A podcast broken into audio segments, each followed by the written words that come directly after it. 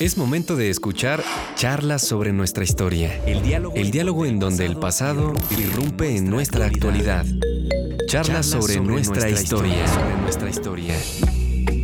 Con invitados especializados en la historia de México. Comenzamos.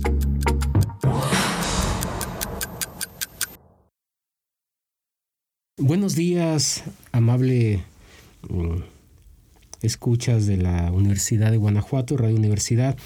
Continuando con las charlas eh, con nuestra historia, tenemos el gusto de, presentar a dos invitados de lujo en este, en este tema que, a todas luces resulta controversial, apasionante, eh, discutible, que es la, la conquista, la conquista de México.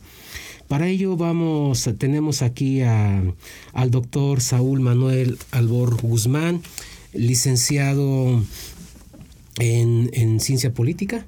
Derecho. Derecho. Derecho por la Universidad Panamericana. Mm, la, cuenta con la maestría en Historia de México por la Universidad Nacional Autónoma de México. La maestría en Historia del Pensamiento por la Universidad Panamericana y es doctor en Ciencias Políticas por la Universidad Autónoma de Nuevo León. Es miembro del Sistema Nacional eh, de Investigadores Nivel 1 y actualmente es profesor investigador del Departamento de Estudios Culturales Demográficos y Políticos y profesor de la maestría en Estudios Sociales y Culturales del Campus Elaya Salvatierra. Y también tenemos el gusto y el honor de contar con, con nuestro invitado eh, Luis Enrique Ferro Vidal, eh, licenciado en Antropología Social por la ENA, eh, cuenta con la maestría en Filosofía por la Universidad Autónoma de Querétaro y un doctorado en Ciencias Antropológicas por la Universidad Autónoma Metropolitana. También miembro del Sistema Nacional de Investigadores, nivel 1, y al igual que el doctor Saúl Manuel Albor Guzmán, profesor investigador del Departamento de Estudios Culturales, Demográficos y Políticos, y también profesor de la maestría en Estudios Sociales y Culturales de este campus Celaya Salvatierra. Bueno, es, un gusto estar con ustedes. Mi nombre es Eduardo Fernández Guzmán para conducir este, este programa. Y bueno, pues ah, vamos a hablar de, un tema que a todas luces ha resultado ser sumamente apasionante, eh, muy controversial, eh, que ha movido mucho las fibras eh, en los últimos tiempos, pero a lo largo de los últimos siglos también, es acerca de la conquista. La conquista de México es uno de los temas más peleagudos, más complejos de explicar, que al igual que, que otros asuntos, ¿no? Por ejemplo, la colonia, que es una etapa de tres siglos que es, está todavía muy, muy, muy poco analizada y que hay muchos, muchas cosas que, que estudiar pero bueno, o sea, se ha estudiado, pero al igual que la independencia, se ha estudiado ampliamente, la reforma, la independencia, eh, la guerra cristera, eh, la etapa cardenista, el priato, y hasta llegar a la actualidad. ¿no? O sea, tenemos una serie de, de, etapas históricas que, que bien, pueden estar dentro de lo más controvertido en nuestra historia de México.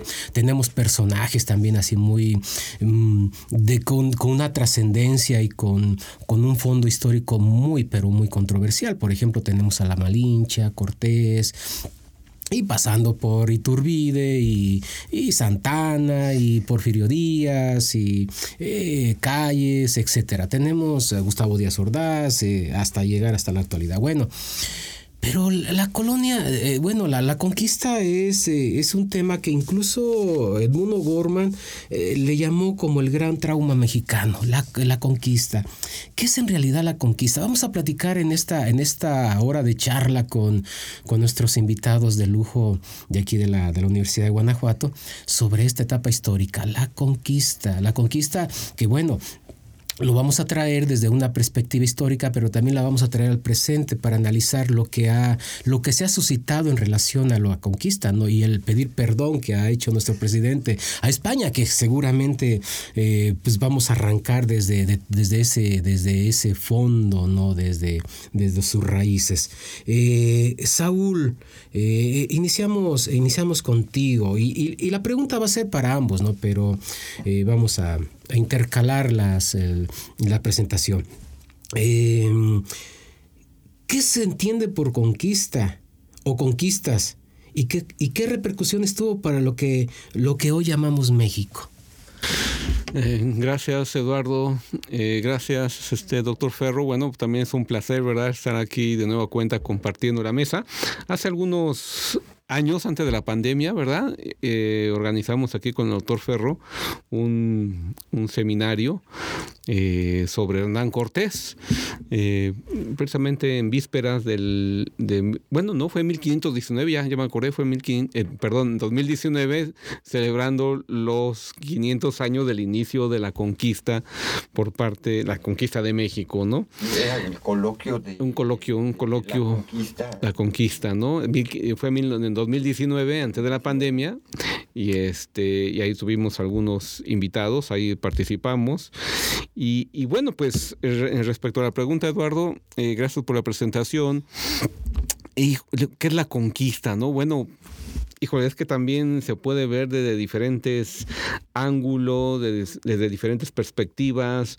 No es lo mismo hablar, por ejemplo, en el siglo XXI o siglo XX de conquista, hablar en el siglo XVI también de una conquista.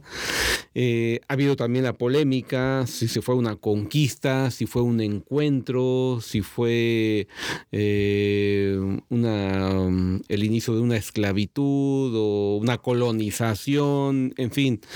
Eh, pero no cabe o, un encuentro de culturas y de ahorita pues de alguna manera estamos inmersos en este marco de las celebraciones también, ¿no? El año pasado, 2021, fue un año muy, muy, muy importante, incluso como política cultural del gobierno en turno, porque pues celebramos 200 años de la independencia de México, la independencia política, eh, celebramos los 500 años de la caída de la Gran Tenochtitlán. Efectivamente, eh, llega al imperio español, eh, dirigido por Cortés, y sí, estamos ante una, una conquista de un gran imperio, ¿no? El, imperio mesoamericano, el imperio azteca, eh, pero habría que también sobre, normalmente reducimos ese término de la conquista a que España, Cortés, conquistó al imperio azteca, eh, conquistó la gran Tenochtitlán y celebramos el año pasado pues esta caída, ¿no? Que fue una caída eh, dramática, como todas las grandes luchas, como todas las grandes conquistas, eh, y se celebra la caída, ¿no? Se celebra eh, y, yo pienso que fue algo más allá, ¿no? Porque no solamente fue la conquista que lleva a cabo Cortés respecto a, al imperio azteca, sino que también hay otros actores muy, muy importantes que están involucrados. Y de hecho hace poco también, a raíz de esta celebración, Pedro Salmerón eh, escribió un libro, la, la, la batalla por Tenochtitlán, ¿no? La batalla por Tenochtitlán. Tiene una él lo que hace es también una serie de interpretaciones sobre la conquista, pero me llama la atención de que reconoce algo muy importante, ¿no? Eh, de que la conquista no se puede entender sin la intervención de otros actores indígenas que se aliaron con Cortés para llevar a cabo precisamente la caída de Tenochtitlán. ¿no? Normalmente se dice que la, independencia la hicieron los criollos, los españoles, descendientes de los españoles, los criollos, y la conquista paradójicamente la hicieron los indígenas. ¿A qué me refiero con esto? De que no se puede entender la conquista de la Gran Tenochtitlán y, y, y de todos los pueblos o naciones que existían en Mesoamérica, ¿verdad? Eh, sin, este factor importantísimo que tuvo Cortés, ¿no? Contar con unos aliados fundamentales para llevar a cabo la conquista, ¿no? Desde que llega a Veracruz, eh, Zempoala, Cholula y sobre todo aquel gran reino de los Tlaxcaltecas, ¿no? no se puede entender incluso la batalla perdida de Templo Mayor cuando Cortés tiene que salir por una de las avenidas por Tacuba y que fue la llamada Noche Triste, ¿no? No creo que Cortés haya tenido tiempo de llorar, pero bueno, también la leyenda, los mitos. Pero él tiene que salir de la gran Tenochtitlán y tiene que regresar, construir los bergantines y no se puede entender esta victoria, este regreso épico de Cortés hacia la gran Tenochtitlán si no es por la ayuda de los reinos tlaxcaltecas y de los texcocanos y de otros de Huecoxingo, de muchos reinados indígenas que también estaban hartos eh, del sojuzgamiento que llevaba a cabo eh, el imperio azteca, ¿no? Que también el imperio azteco es, un, imperio guerrero, es un imperio guerrero y, y, es el encontronazo de dos grandes pueblos guerreros, ¿no? Recordemos que España eh, había salido de 800 años de una conquista o de una penetración islámica en la península ibérica y, es uno de los, dentro de la historia, de los periodos más largos de dominación, ¿no? Entonces, España lleva a cabo una reconquista durante 800 años y precisamente eh, sale España en 1492, cuando expulsan a los moros, y entonces como que España tiene ese ánimo, ese humus, ¿verdad? De, reconquista, de, de un espíritu guerrero, y quieren trasladar ese espíritu hacia las nuevas tierras descubiertas, ¿no? Eh, no se puede entender, eh, se dice que la Nueva España fue la Edad Media de México, no precisamente, ¿no? La, Edad Media ya había concluido en Europa y España entra en un proceso de, renacimiento, ¿no? entonces, bueno, eh, en ese sentido podemos contextualizar la Avenida de Cortés este, a México, bueno, pues eh, en, este, en este contexto, ¿no? Del renacimiento, pero que todavía tienen esa mentalidad de cruzados, ¿no? Mentalidad de guerreros que tienen que combatir por, por conquistar nuevas almas para el catolicismo, para la iglesia, y, y Cortés en ese sentido va a llevar a cabo esa conquista, ¿no? Eh, con ese ánimo guerrero y, y, bueno, simplemente ahorita como que para detonar la discusión, eh, el tema. Sí, sí, sí. Muy, muy interesante, Saúl, porque eh, vas, vas poniendo ciertos elementos históricos, ¿no?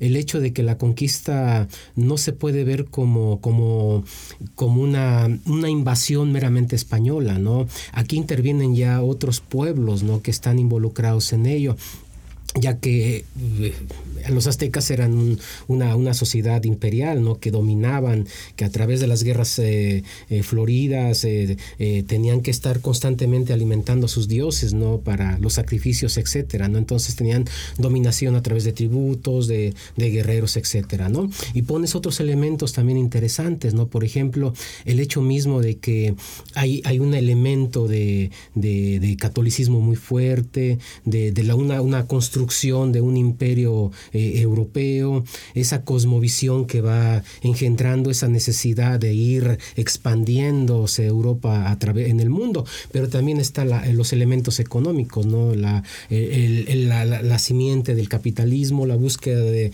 metales preciosos, etcétera, etcétera. O sea, independiente, yo creo que España, o si no es España, hubiera sido Inglaterra otros. Eh, eh, doctor Ferro, ¿qué, ¿qué podemos entender? Y la misma pregunta que se le que se le planteó al doctor Saúl. ¿Qué se entiende por conquista o conquistas y qué repercusiones tuvo para lo que hoy llamamos México? Bueno, es, muchas gracias por, la invitación y por estar aquí compartiendo aquí la mesa con insignes compañeros, ¿no? Este, cuando hablamos de conquista, pues obviamente, pues sí, propiamente sí es un hecho histórico que detonó un enfrentamiento entre dos grupos, ¿sí? Donde uno dominó al otro. Ya, es como, y, pero sin embargo, este, y cambió todas las estructuras de, de, de, ese otro, ¿no? Pensando en el no occidental. Cambió completamente la existencia de, este grupo, de los grupos prehispánicos, a diferencia de lo que podrían ser los españoles, que ellos impusieron y mantuvieron su dominio más que nada bajo este pensamiento occidental de, de la civilización, ¿no? Ellos siempre se pusieron o se antepusieron eh, y traían toda una ideología de civilización pero no solamente eso, ¿no? Como nos platica también Barta, ya traían su salvaje en, el en la cabeza. Es decir, el grupo, los grupos prehispánicos de alguna manera no eran desconocidos para los grupos españoles, ya que tenían el pensamiento este de la idea de los antípodas. Entonces ya traían una serie de, de idea de lo que era el salvaje, ¿no? Entonces, sin entrar a la discusión de quién del buen salvaje o el mal salvaje que se detona después posteriormente de la conquista y que genera un gran discurso fundamentalmente ya durante el periodo de la colonia. Este aquí la conquista eh, para mí en lo personal es tendríamos que reconocer de que pues era un pueblo pluricultural. Había distintos grupos este, prehispánicos Muchos de ellos eran dominados precisamente por los, este, por Tenochtitlán, por los mexicas, y si no tengo mal el dato por ahí, eran como 320 pueblos que tenían dominados, y esto estamos hablando de una región bastante amplia, desde Veracruz, eh, nunca pudieron con los purépechas, ¿no? Pero eh, y había algunos pueblos independientes como Tlaxcala, ¿no? Y, pero sin embargo tenían un gran control, incluso hasta llegaron hasta el Soconusco, ¿no? Eh, eh, eh, entonces estamos hablando de una gran dimensión territorial de, este, de este que le llamamos el imperio, el imperio azteca, ¿no? entonces, tenían una, un fuerte dominio sobre estos grupos. Esto significa también que al haber diversidad y tener también un campo bastante amplio de territorio, que este, esta historia de la de la conquista se me figura a mí más un asunto lleno de metáforas y metarrelatos este, que oscilan entre la memoria, el, olvido, como procesos este, que fueron transformando y fueron construyendo, reconstruyendo esta historia, ¿no? Una historia que realmente, como, como bien lo planteaste, Eduardo, enigmática, ¿no? Entonces tenían distintas lenguas, ¿no?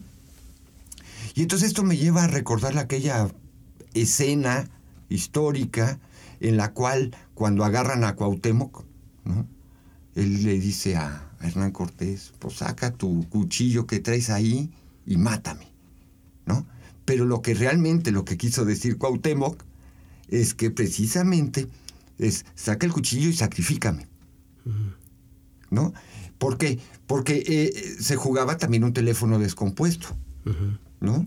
Porque a final de cuentas la comunicación entre el español y, Tenochtitlán tenía que ver precisamente cuando se pasaba con Jerónimo, eh, no, este, se pasaba al, a la Malinche, traducía del náhuatl al maya, Jerónimo del maya al español, y entonces se jugaban, y entonces se generaba un teléfono descompuesto en este proceso de comunicación.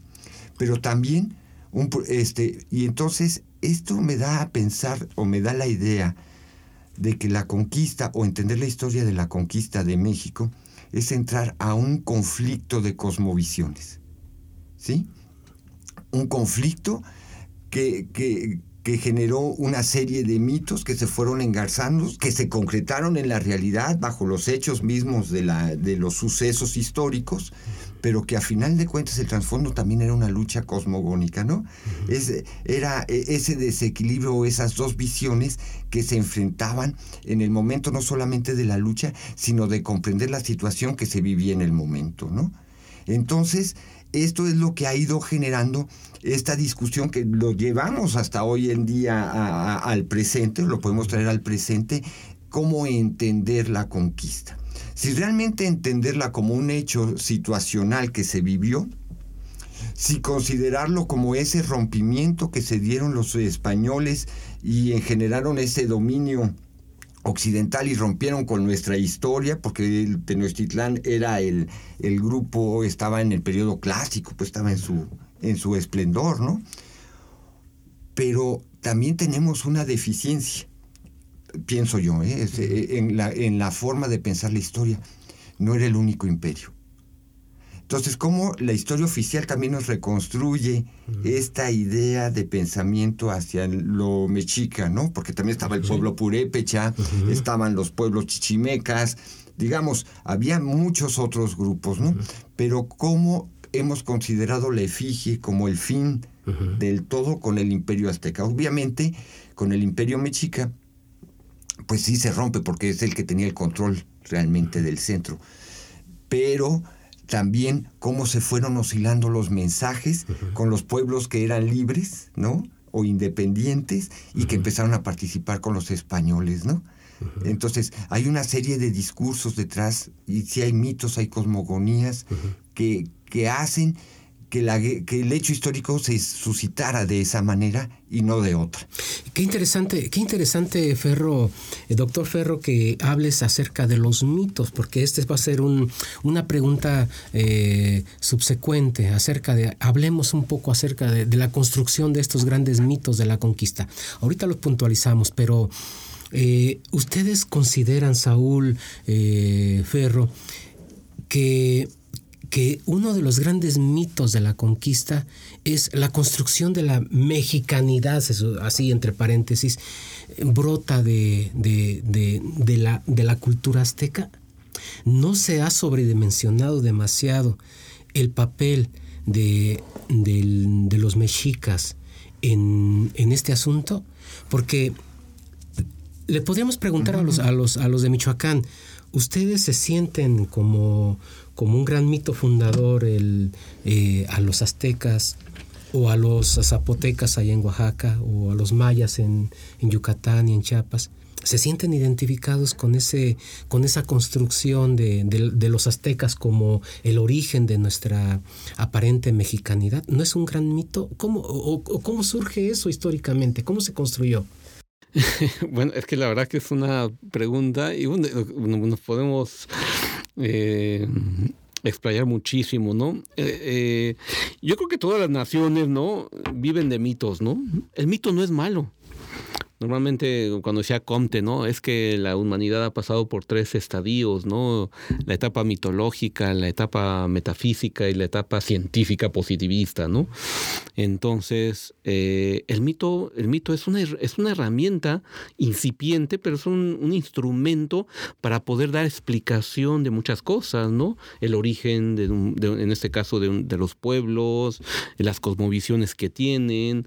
El mito a veces eh, es necesario para explicar muchas cosas, de dónde vengo, a dónde voy, eh, qué es lo que somos.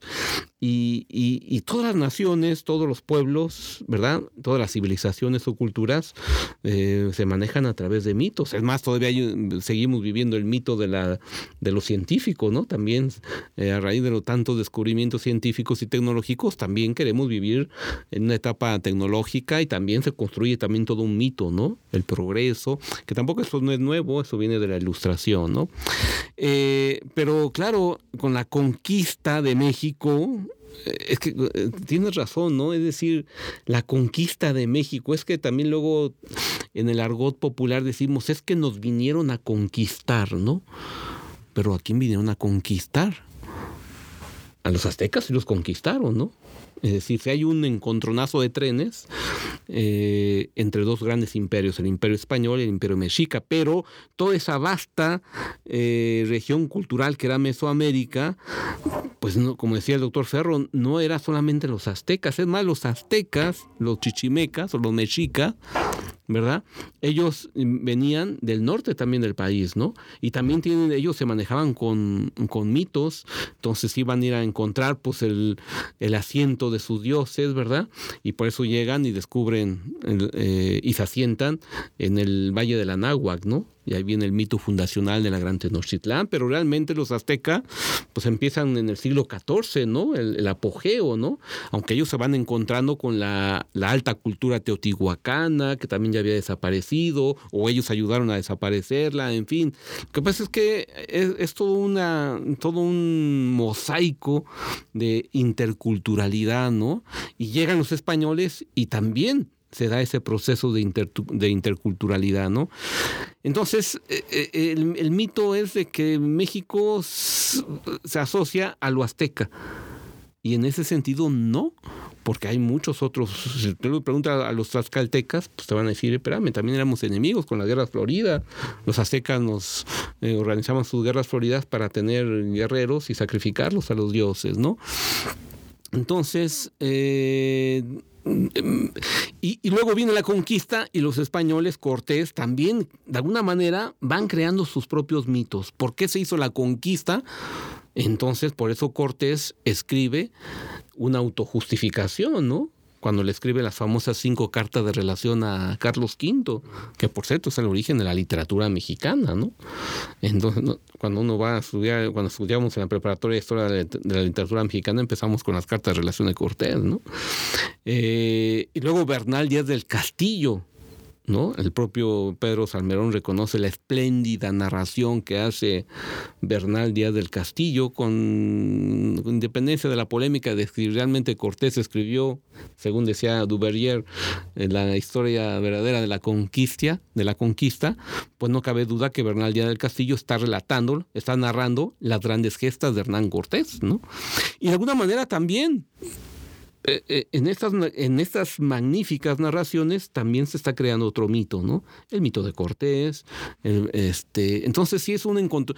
El doctor Ferro hablaba de un, de un enfrentamiento de cosmovisiones, pues sí, también son diferentes mitos. Y, y los españoles, cuando conquistan, sí, por supuesto que conquistan. Eh, es más, a mí hasta yo me, me atrevo a sugerir que también Cortés fue conquistado. Cortés se enamora de esas tierras que conquista por las armas, ¿no? Y se queda, se quiere quedar en México, ¿no? Él muere en España y en su testamento dice mis restos hacia la Nueva España, ¿no? Aquellas grandes tierras conquistadas, ¿no? Entonces, eh, pues sí, nos seguimos manejando con los mitos, pero todavía seguimos mm, como que asociando, como identificando lo azteca con lo indígena, ¿no? Y, y, no, o sea, Mesoamérica era un, un, gran mosaico pluricultural, ¿no?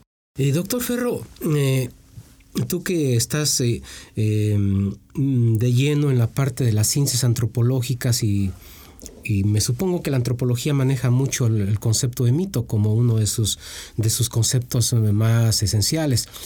Eh, ¿A quién le conviene? ¿O cómo se construye? Eh, ¿O, por qué se sigue perpetuando este aparente mito de, lo azteca? Bueno, en este sentido, yo, yo, me, yo lo pienso así, es que el problema es que fue una construcción ideológica que no nada más fue el México, también sucedió en, Perú, ¿no? Con, el imperio inca. Cuando se descubre el sujeto mestizo, ¿no? Y Garcilaso de la Vega dice, pues yo soy mestizo, no soy este, ni indígena, no soy ni español. Y entonces, en esa búsqueda es un, surge un sujeto que se está autodescubriendo y se está autodescribiendo. Es decir, entonces a quién pertenezco, a qué grupo me ascribo y, a, y a quién le doy mi identidad. Ya estamos de vuelta. Sigue disfrutando. Charlas sobre nuestra historia. En ese proceso, pienso yo que, y, es el proceso también de la construcción de la nación mexicana, ese es el asunto, la construcción de estos principios de nación donde el problema occidental es que siempre que piensa la identidad, una nación siempre ve al grupo glorioso, al grupo de esplendor. No puede ser el bárbaro y el salvaje. Imagínate qué pasaría si pensáramos que nuestro origen está en el chichimeca, que de alguna manera viene así, pero de este grupo bárbaro salvaje que se considera que no lo, no lo era, era, además tenía otra forma de vida. Entonces retoman obviamente al pueblo, al pueblo azteca, ¿no? Como parte del origen y el mito de fundación. Y entonces empiezan a establecer toda esta simbiosis de símbolos, ¿no? Sincretismos, como para empezar a construir esta historia, pero desde el punto de vista mestiza con esta ideología mestiza como para comprenderse, ¿no? Eh, la Virgen de Guadalupe, ¿no? Entre la Tonantzin y, la Virgen de Guadalupe, pero que se convierte en estandarte en el momento de la independencia, ¿no? Porque son los vínculos de comunicación entre el mestizo con el pueblo, pero también era una definición de un sujeto que le da la identidad, ¿no? Entonces, ¿por qué se enarbola lo azteca? Pues precisamente porque era ese pasado glorioso, ¿no? Era el pueblo del sol, era un pueblo que, no se, que era difícil de conquistar y a los españoles les costó trabajo también acabarlo, incluso teniendo a, los, a, todo el grupo de indígenas que traía detrás apoyándolo. Pues que fueron tres meses, ¿no? De casi 80 días, 90 días de batalla. Sí, es, es, muy interesante. ¿En qué estriba? ¿En qué estriba o cuáles son las claves del éxito de los españoles en, en este vasto territorio? Se dice que eran unos mil españoles. ¿Sí? Que traían unos cuantos eh, eh, mosquetes y unos cuantos cañoncitos, unos perros, unos caballos, ¿sí? Y bueno, los, los virus, ¿no? Que finalmente es otro elemento importante en este proceso de conquista, ¿no? Se dice que había en el territorio de lo que hoy es México aproximado de 14, 15 millones de habitantes, ¿sí? En el primer, los primeros encontronazos con la viruela, con, con el sarampión eh, y con las enfermedades, ¿no? A lo largo del siglo XVI eh, cayó hasta una población de 2 millones de habitantes, de 15 millones hasta 2 millones. Se dice que hasta solamente en los, últimos años tenemos una población indígena más o menos como de 15 millones. O sea, pasaron cinco siglos para poder recuperar la población originaria de, de indígenas. Bueno, ese es uno de los, de los grandes asuntos, ¿no? Que, eh, eh, pero ¿dónde, ¿en dónde está la clave del éxito de los españoles que eran tan poquitos y que pudieron eh, expandir, expandir su dominio en este vasto territorio? ¿Dónde están las claves? Son varias, son, son varias, son, son diversas, ¿no? Es decir, ya yo enunciaba algunas, ¿no? Sobre todo Cortés. Cortés es un genio, un genio político, ¿no? La política está de moda, ¿no? Eh, y, Cortés era un, era un genio, ¿no? Tenía una visión desde que llega a Veracruz, a la Villa Rica de la verdadera cruz, ¿verdad? Llegó por la época de Semana Santa, ¿no? Eh, entonces lo que él, lo que él se va percatando en su, en su camino hacia la Gran Tenochtitlán, ¿verdad? Pues es la división que existe en, el mundo indígena, ¿no? Eh, entonces, claro, Cortés entre otros factores, ¿verdad? Eh, yo pienso que también eh, eran mil españoles, pero poco a poco fueron disminuyendo por los, eh, los encuentros que iban teniendo a lo largo de, de Tocadores Quintana Roo, Tabasco, ¿verdad? Hasta llegar a Veracruz y luego llegar hasta la Gran Tenochtitlán. Entonces, ya cuando se conquista la Gran Tenochtitlán, estaríamos hablando de 300, 400 españoles, ¿no? Como dices, pues tarde o temprano iban a venir otras naciones como así sucedió, ¿no? Los ingleses llegan a Norteamérica, los holandeses a Sudáfrica, en fin, digo, eh, los belgas al centro de África, tarde o temprano Europa se iba a desparramar este, hacia América, ¿no? Entonces, pero bueno, llega, llega Cortés y yo pienso que uno de los factores importantísimos para la caída de Tenochtitlán fue que Cortés aprovechó muy bien las divisiones entre eh, los reinados eh, mesoamericanos, ¿no? Eh, y entonces fue un, un, momento para los tlaxcaltecas, entre otros, pues liberarse del yugo azteca, ¿no? Aunque bueno, van a caer con, van a caer para, en otro yugo, pero, pero bueno, yo pienso que ese fue un factor que, que, hay que tomarlo en cuenta. Yo pienso que es uno de los factores más, más importantes y, y, y que, que, también te dice mucho de ese mundo indígena, ¿no? Que no es una nación, no es una nación, son, son varias naciones o pueblos. Sé que también la nación es un término ya más moderno, ¿verdad? Más occidental. Este pero había diferentes naciones o pueblos o culturas, ¿no? Insisto, eh, cuando llegan los aztecas, pues es un pueblo invasor también en esas tierras, ¿no? Y, se va construyendo, ese mito del aztequismo, ¿no? Tú lo que tú decías, eh, el propio Octavio Paz, ¿no? En postdata, ¿no? En el laberinto de la soledad. Que pretende hacer la poesía de la mexicana, de la mexicanidad, ¿no? Este, como, eh, por ejemplo, el Museo de Antropología, hasta la misma arquitectura está, está focalizada a la sala más importante, ¿no? A la sala azteca. Es decir, como que toda la, todo ese mundo precolombino o precortesiano, no precolombino, me gusta más el, decir el mundo precortesiano, ¿no? Colón solamente llegó al Caribe, ¿no? Entonces, eh, como que toda la, la misma arquitectura del museo tiende hacia el centro azteca. ¿sí? Entonces también ya te dice mucho de esa, de, esa ideología, de, cómo queremos identificarnos con un mito, ¿no? Entonces, eh, y ahí, ahí está, ¿no? Asociar lo, mexicano con lo azteca, siendo que lo mexicano tiene que tomar en cuenta lo azteca, lo chichimeca, lo tomí, lo tarasco, lo olmeca, lo totihuacano, en fin, los toltecas, y, y también, por supuesto, lo español, ¿no? Entonces, eh, eh, ahí está, es, eh, cuando surge México, ese es el problema, ¿no? Hace, hace ratito decía, ¿a quién le conviene perpetuar este mito de lo azteca?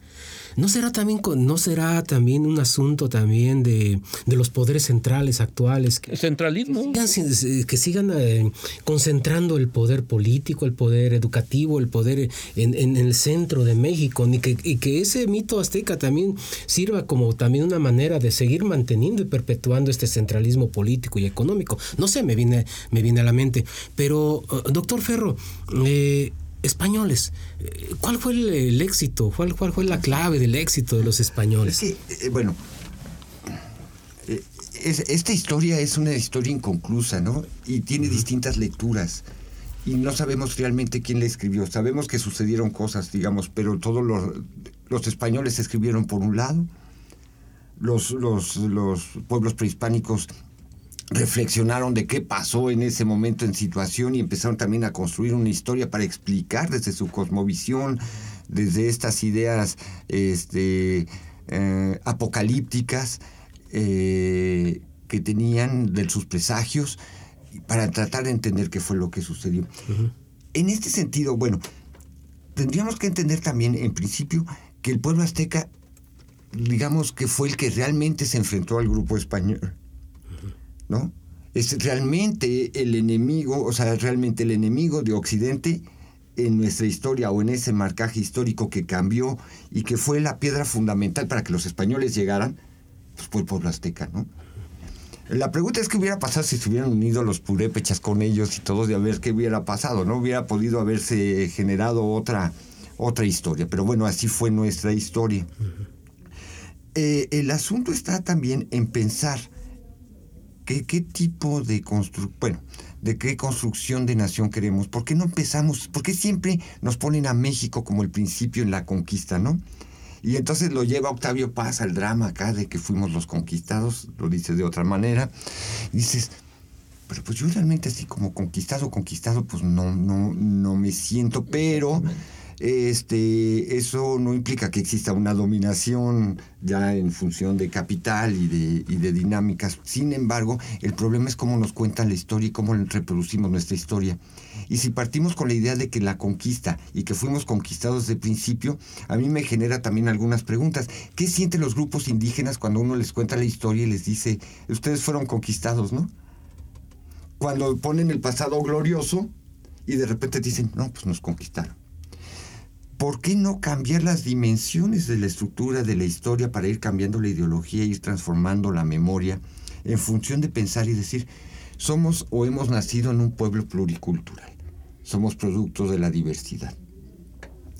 Y la conquista fue un fenómeno que se presentó, sin embargo, no es el punto nodal, fue, fue circunstancial, se dio posiblemente cambiaría un poco también nuestra visión y no, no nos sentirnos tan solos como se sentía este Octavio Paz, ¿no? Él se sentía así, ¿no? Este, y en este sentido es cómo vamos a recordar y reconstruir esta historia, ¿no? O nuestra historia eh, eh, eh, a través de dos pilares que a final de cuentas sigue siendo el cuestionamiento este como mestizo, porque nuestra realidad así es. Lo indígena existe, no ha desaparecido, ahí está latente y está también lo, mestizo y lo occidental. ¿Cómo integrarlos? Y lo que decía López lo sea, y es una gran pregunta, ¿cómo vamos a romper la hoja calca para integrarnos como nación, pero una nación diversa, pluricultural, no de unidad como lo piensa Occidente? Bien, entonces eso es así como que una de las cuestiones de, esta idea del aztequismo. Pues sí necesitamos un alguien que dio un enfrentamiento en primera instancia al, al, conquistador, al, dominador, ¿no? Que hubo valentía, que hubo eh, este, e, este, que pudo defender. E, y ese es uno de los problemas, para ir contestando también la pregunta. ¿Cuál es el éxito que tuvieron los españoles? Es que se enfrentaron a una cosmovisión, donde la guerra para el occidental es dominar, conquistar, controlar. Mientras que para los aztecas o los pueblos mesoamericanos la guerra tenía otro significado. Más religioso. más religioso, más trascendente. Entonces el hecho es de que cuando se enfrentaban, los españoles querían aniquilar. Los indígenas que hacían, los dejaban vivos para sacrificarlos. ¿Me explico? Porque incluso agarraron a Hernán Cortés y no lo mataron, ¿no? Lo pudieron haber matado, pero lo tenían ahí para sacrificarlo. ¿Por qué? Porque son dos visiones diferentes ante un mismo acto. ¿Sí? Eh, eh, por un lado, eso pues ayudó mucho a los españoles porque ellos no mataban o tenían rehenes para sacrificarlos, ¿no? Como, este, como lo que yo decía al principio, y Cuauhtémoc lo que quería era continuar con su existencia y su cosmovisión. Yo soy guerrero, tú me, tú me, tú me agarraste, pues, mi función es que me tienes que sacrificar para que yo pueda seguir mi ciclo. pueda continuar el camino, ¿no? Sí, muy interesante. La cosa de las cosmovisiones me viene a la mente, doctor Ferro, doctor Saúl, la parte de, de ese choque, ¿no? Porque, por ejemplo, unos historiadores manejan que el hecho mismo de cuando Cortés llega a Tenochtitlan y le da al abrazo a, Tlatoani, ¿sí? se quedaron todos los indígenas pasmados. ¿Por qué? Porque los indígenas no podían voltear a ver a la cara al gran emperador. Sí, porque estaban prácticamente, era una condena a muerte, ¿no?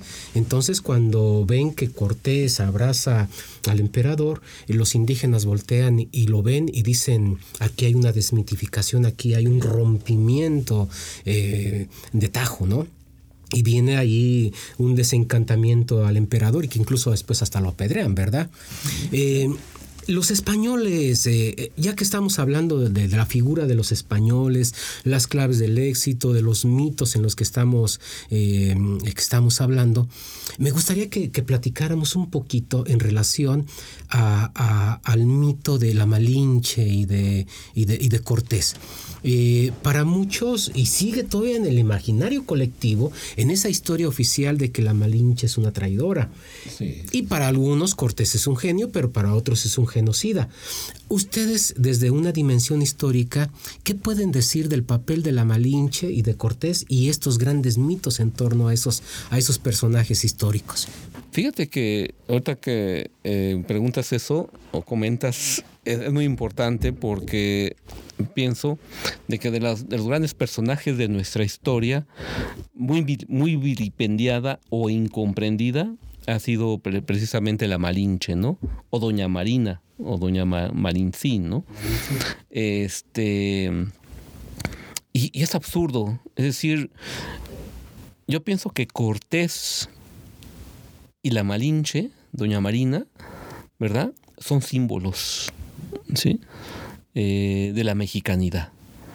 Es decir, eh, el español, representado por Cortés, y, Doña Marina, o, la Malinche, que es una indígena, ¿no? Es una indígena tabasqueña, o andaba por aquellas regiones, pero bueno, era una, una gran traductora, ¿no? Ahorita que comentabas de que cuando Moctezuma abraza a, este, a Cortés, pues ¿quién estaba como traductora? Pues la Malinche, ¿no?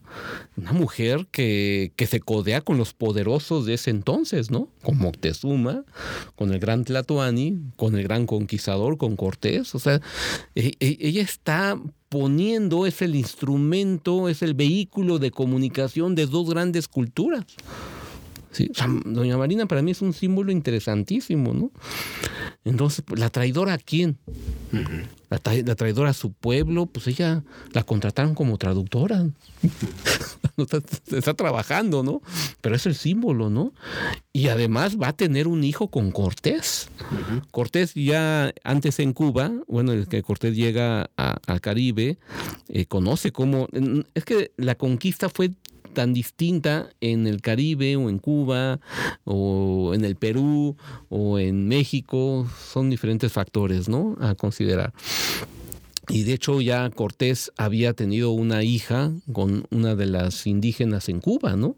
Y de hecho se las trajo y, y, luego que forma la familia con Doña Marina, después de que muere su esposa, también un episodio muy... En España, ¿verdad? Isabel era su esposa. Exactamente, se la trae y, que murió en Coyoacán, ¿no? Entonces, pero después Doña, Doña Marina este, este, adopta, digamos, a la, a la hija, ¿no? De, de Cortés que había tenido con esta indígena, ¿no?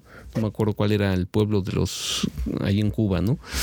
Eh, es decir, creo que es un, es un símbolo de la mexicanidad, Doña Marina, o la Malinche, hasta un cerro, una montaña, un volcán, lleva el nombre de la Malinche, ¿no? México, tierra de volcanes, por ahí hay un libro, ¿no?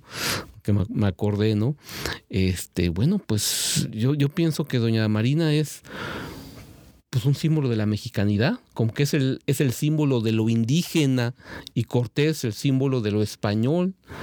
Se juntan, se unen y nace el mestizo. O sea, el mexicano, ¿no? Entonces yo pienso que habría, yo sí le pondría un, un gran, una gran estatua a Doña Marina, ¿no? Sí.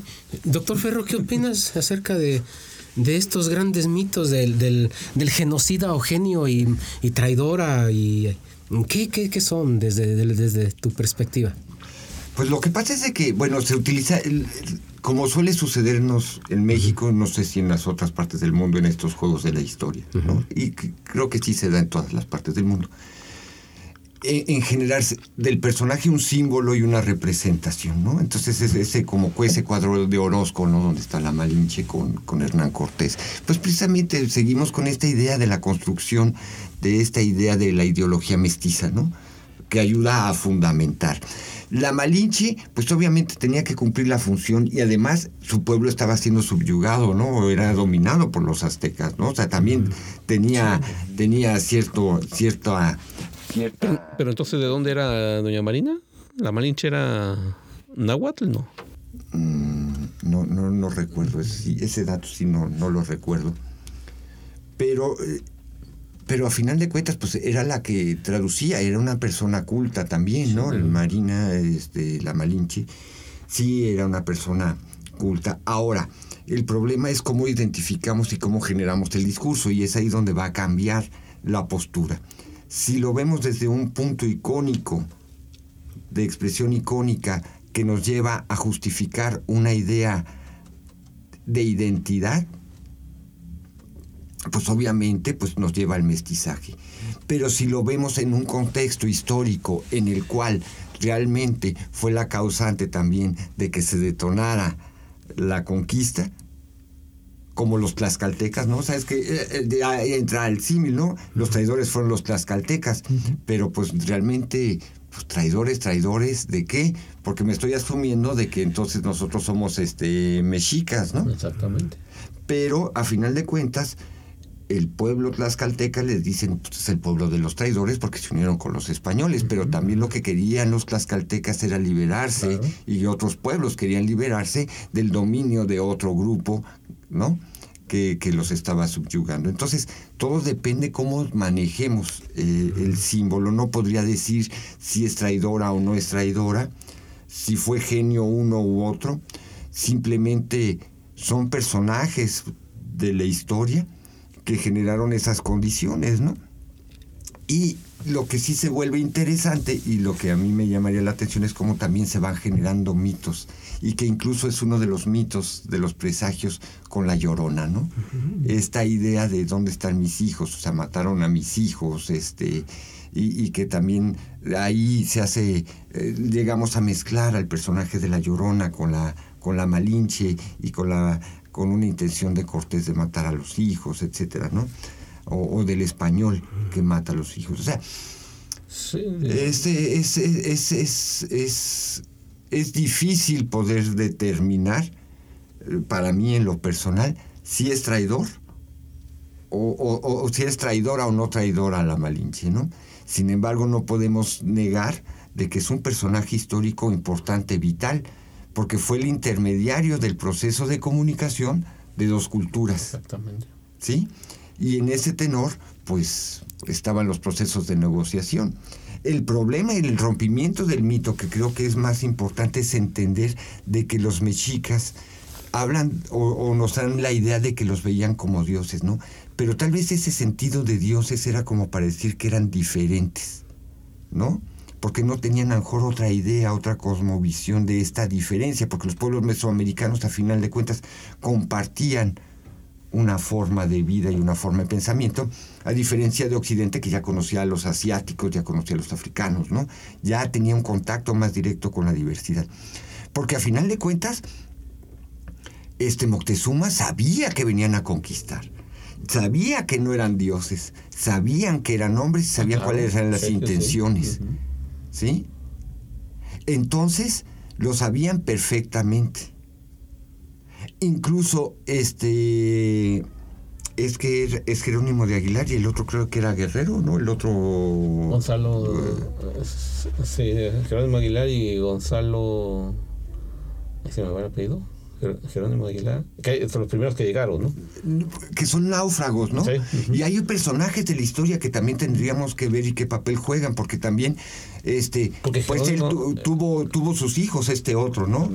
Jerónimo sí se alejó, no se quería contactar, o sea, es un ejemplo del español que, que, se, sentía civilizado y que no quería tener contacto con la diversidad, o que aprendió la lengua pero se quería separar.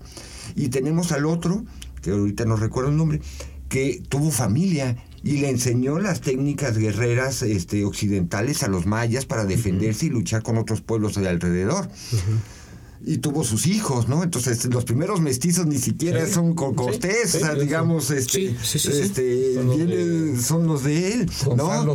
y tendríamos que ver también. Que de hecho fue eh, Cortés a través de la Malinche que tuvo ese acercamiento en esas tierras de eh, en los mayas, ya como dominio, ¿no? ya, claro. Cortés y la Malinche ya es la representación de esa idea, tal vez, no sé si de fraternizar, de, de, amalgamar las diversidades en una unidad, pero, este, pero por ejemplo, esos son los mitos que también tendríamos que pensar o, o, entender otra forma de lectura, de análisis, ¿no?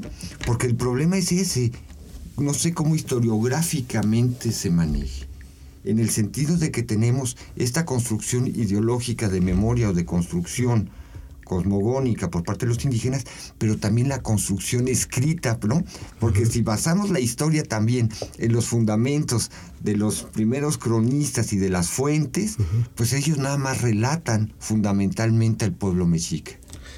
Sí, y se olvida que es una, gran multiculturalidad, ¿no? Y, y hablar pues de, traidores, pobre, pobre doña Marina, ¿no? Es más, no sé si se acuerden, yo me acuerdo de hace, hace algunos años, en la, en la plazolueta, en la plazuela de Coyoacán, no sé si conozcan en Coyoacán, que por cierto Coyoacán fue muy importante, ahí era, pues era el, eh, ahí, estaba la residencia de Cortés y después fue un sitio de donde los mexicanos iban en el fin de, semana, ¿verdad? A acampar. Este Ahí se levantó hace muchos años un monumento a la hispanidad, yo me acuerdo, y lo vi, y estaba muy bonito, era un, mm, pues era de, sí, de latón, de acero, y estaba el guerrero español, y estaba la mujer indígena, y estaba eh, los escudos de armas y la indígena, y estaba un niño, eh, como el símbolo pues de la mexicanidad del mexicano. Después no sé cómo estuvo que esa, esa, esa, ese complejo escultórico lo cambiaron a otro parque de la Ciudad de México porque levantó polémica, ¿no? Pero pienso que estaba muy, muy, muy, muy bien representada ahí la mexicanidad, ¿no? El guerrero español, la mujer indígena, ¿verdad?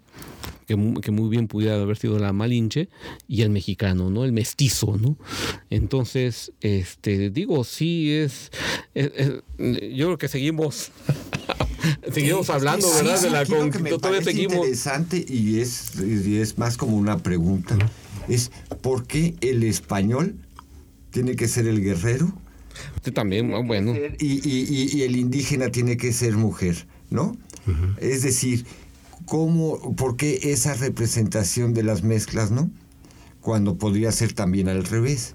Gonzalo Guerrero, Gonzalo Guerrero y Jerónimo de Aguila. Sí. Eh, recapitulando un poquito, amables... Eh, pero, pero, perdón, perdón que te interrumpa, pero tienes razón, Ferro. Es decir, sí, a veces nos vamos con estereotipos, pero muy bien podríamos presentar a, un, a un guerrero como a Cuauhtémoc. O sea, también Cuauhtémoc es el símbolo de, de, ese, de ese mundo indígena, un guerrero valiente, ¿verdad? No, no tal vez el tibio de Moctezuma, que tampoco le llamaría tibio, pobre Moctezuma. También Moctezuma desempeñó un papel muy importante y también se ha incomprendido, ¿no? Pero, pero también un símbolo de un, de un, de un gran guerrero, Cuauhtémoc, ¿no? Bueno, eh, hasta donde yo tengo entendido, incluso Moctezuma, lo que pasa es que se lo echaron, no lo apedrearon, ¿no? Esa es la otra apuesta, ¿no? Porque a final de cuentas, cuando dijeron, pues ya lo tienen de rehén, pues agarramos otro, ya agarraron a otro líder, a Huitláhuac, y entonces dijeron, pues ya este no nos sirve porque él ya no tenía decisión política. Que por cierto murió de viruela, ¿no? Eh, Sí. Gracias por acompañarnos en Charlas sobre nuestra historia. En la locución, Saúl Manuel Albor Guzmán. Charlas sobre nuestra historia es un programa del Departamento de Estudios Culturales, Demográficos y Políticos del campus Celaya Salvatierra. Y Radio Universidad de Guanajuato. Una producción de Mario Vargas.